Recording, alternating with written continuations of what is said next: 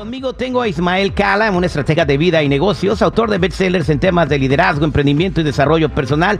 Bienvenido con nosotros, Ismael Cala. Muchísimas gracias, mi estimadísimo Terry. Qué buena presentación esa. Y aquí estamos para charlar, para pasarla rico. Bueno, vamos a adentrarnos un poquito en lo que estás compartiendo en este nuevo material que tengo en mis manos que se llama Fluir para no sufrir. ¿Por qué decidí platicar con, con eh, contigo, que eres una persona que, que, que compartes todo esto para mejorar la vida de las personas.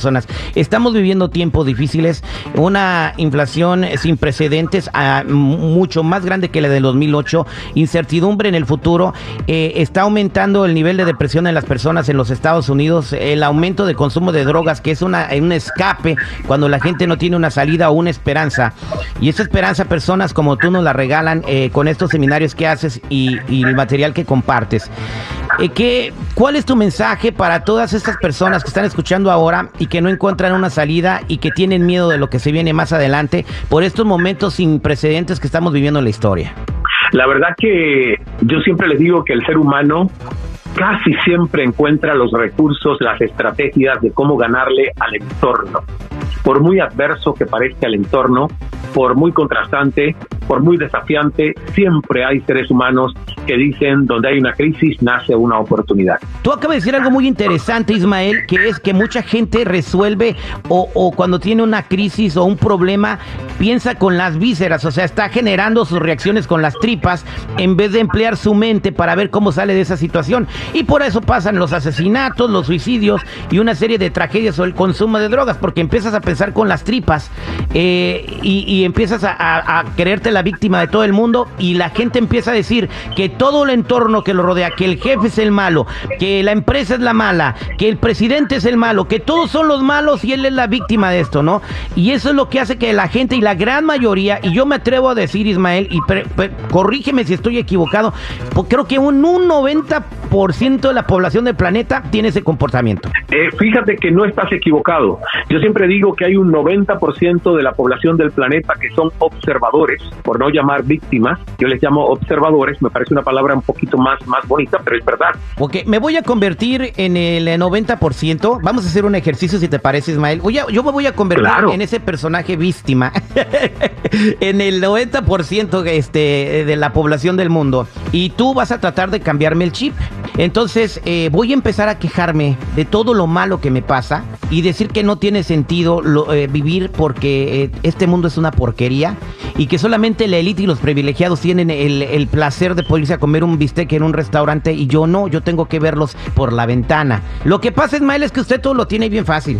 Usted, usted trabajó ah. en la tele, usted, usted va y hace conferencias y usted cobra un boleto y todos los días gana usted, todos los, todos los días gana usted 3 mil, 4 mil dólares. Yo tengo que levantarme a las 4 de la mañana a trabajar y tengo que cargar costales y luego de aparte de colgar costales termino con dolor de espaldas y mi jefe en vez de decirme gracias por tu trabajo me da más costales y aparte me regaña, nunca está contento con el trabajo, se queja hasta porque los acomodo y, sabe cuánto Oye, pero tú me dices hasta cuándo te vas a quejar y yo entonces te respondo. Pero es que todavía no termino y luego, eh, señor, mi cheque son de 600 dólares a la semana. ¿Usted qué con eso voy a comer ahora con el presidente que tenemos que, que en vez de todo ir bien va y la gasolina 8 dólares? Lo que pasa es que usted lo tiene fácil y es bien fácil hablar desde, desde ahí parado donde está. Bueno, la verdad yo te digo, claro que no tengo tu vida y tampoco la quiero hoy porque ya la tuve, ¿ves?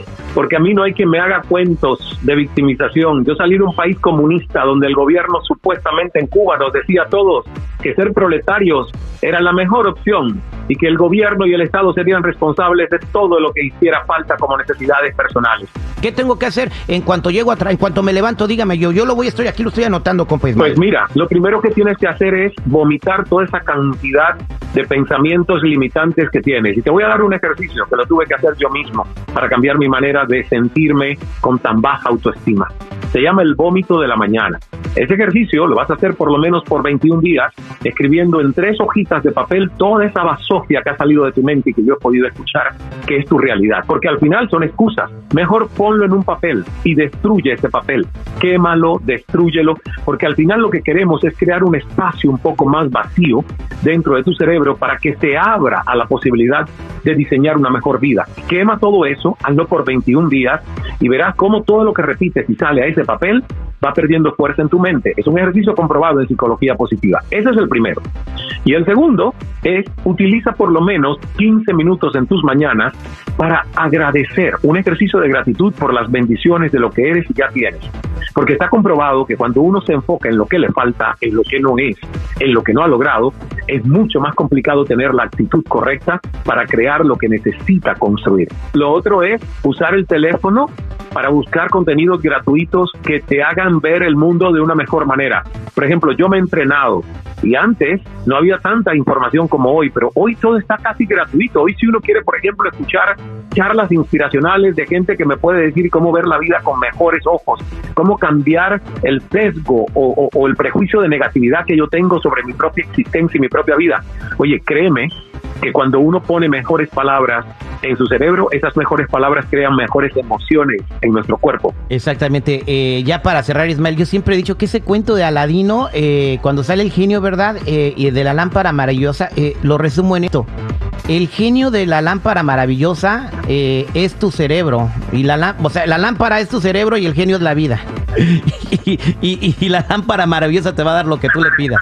Correcto, y para eso hay que prepararse, ¿sabes qué? Porque la realidad es que muchos de nosotros queremos ser más ricos, multimillonarios, pero si en tu mente no hay una vibración de abundancia, aunque te ganes la lotería, la despilfarras. Es el, ejemplo de mucha gente que se la ha ganado. Sí, quedan en la ruina en, un año, un año y medio. Exacto. Entonces, si tú no tienes mentalidad de abundancia y te llega la riqueza, ni siquiera estás listo para administrarla y la perderías. Por eso, como tú decías, si pasa por tu mente, llega a tu vida. Ismael, te invito a que le digas al público cómo encontrarte, cómo saber de ti. Muy amable, Terry. Pues pueden buscarme en la página web www.ismaelcala, C-A-L-A, ismaelcala.com. Me encuentran en Facebook, Instagram, LinkedIn como Ismael Cala y en Twitter, arroba Cala. Nos vemos, Ismael. Que Dios te bendiga. Igualmente, Dios es amor.